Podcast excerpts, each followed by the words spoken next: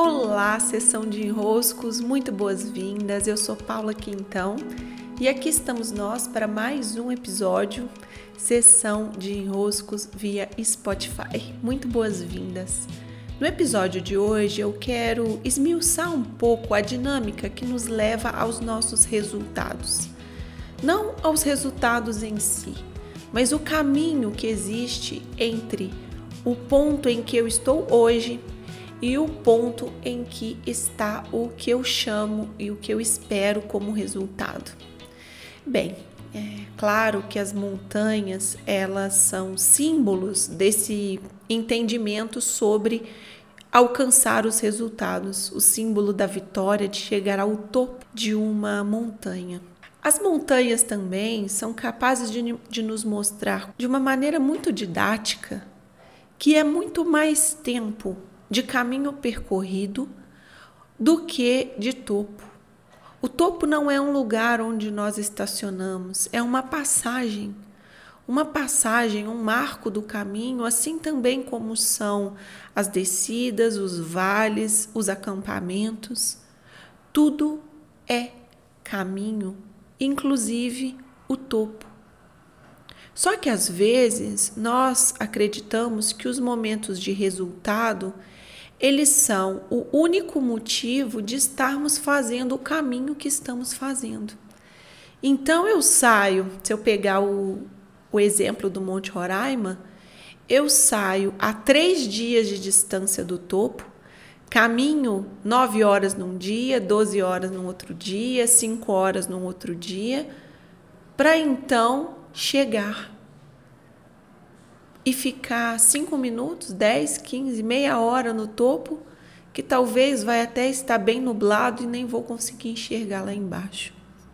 O Everest, quem já pôde assistir aquele filme documentário sobre o Everest, sabe muito bem.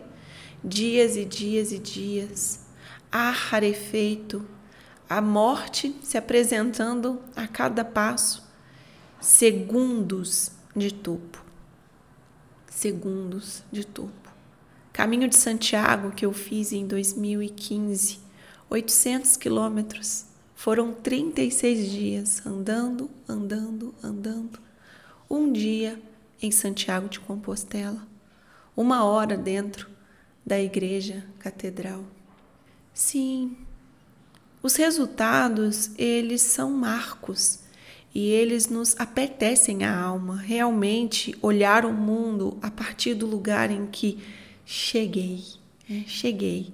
Olha o caminho que eu percorri até aqui, nossa, que caminhada me trouxe até aqui. Esse momento do resultado, ele devolve em nós uma energia, um vigor, ele nos revitaliza. Só que, e aí um, eu tenho um negrito nesse só que, não dá para fazer o caminho só pensando no resultado. Não dá para percorrer três dias só pensando nessa meia hora de topo de Monte Roraima, ou 36 dias de caminho de Santiago para esse marco em que eu chego em Santiago de Compostela. O custo é muito grande de se fazer um caminho só pelo resultado. Quantas vezes nós já não ouvimos? O caminho precisa valer a pena. O caminho. Nos negócios, na vida, nos relacionamentos, nos cuidados com a casa, na educação dos filhos.